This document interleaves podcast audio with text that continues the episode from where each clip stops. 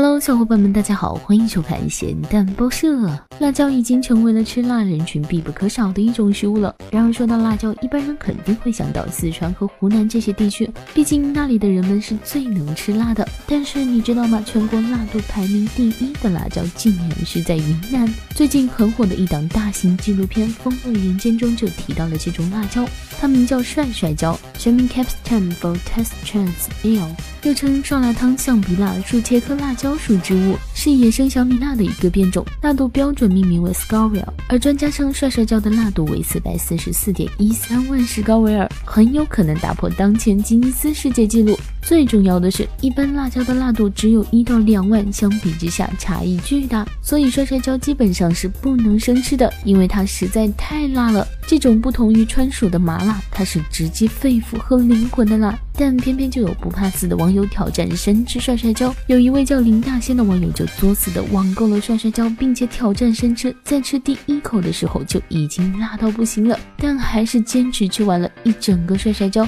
之后的画面简直不受控制了，辣到口水直流，不停的喝水、喝牛奶，甚至吃糖都无法缓解这种痛苦。不禁让人隔着屏幕都感受到了帅帅椒的威力了。这样的辣椒你敢尝试吗？不过小编建议大家，就算想试试帅帅椒的辣度，也最好不要生吃哦。毕竟这种辣度真的不是一般人所能承受的。好吧，希望地球人不断的作妖，让我们继续吐槽世界如此枯燥，新闻也需要情调，还不点关注，你是在等什么呢？